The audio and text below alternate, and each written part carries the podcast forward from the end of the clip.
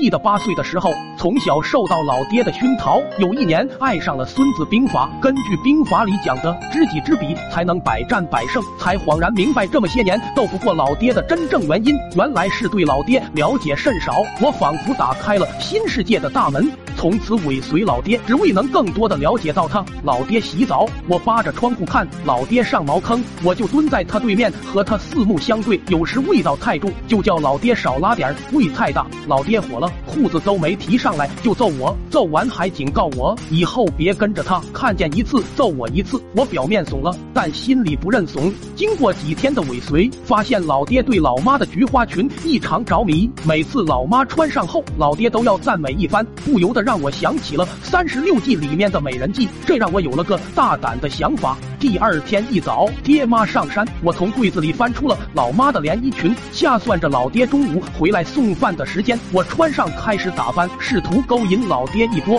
只要老爹迷上我，从此就随我掌控。想到这，我咧嘴笑出了声。等到了中午，屋外传来了动静，我连忙擦上老妈的胭脂粉，抹好老妈的口红，提着裙子横在屋里恭迎老爹。老爹进。屋先是放下水壶，随后余光瞟到了床头，下一刻两只眼珠子就锁死的盯着我。过了一会，还是我先开口打破僵局：“爹，你看我美吗？”沉默了几秒，老爸终是按不住心头的火，刚放下的水壶又重新抓起，对着就朝我扔过来。还没等我反应过来，脑袋就挨了一水壶。后来我被老爹吊在梨树上抽了一个下午，脑袋上还长了个青包。但所谓胜败乃兵家常事，这点挫折也还能接受。之后就一直寻找老爹的破绽，功夫不负有心人。一次偶偶然发现老爹居然怕蛤蟆，这又让我有了新的想法。既然老爹害怕蛤蟆，那我就来一招。借刀。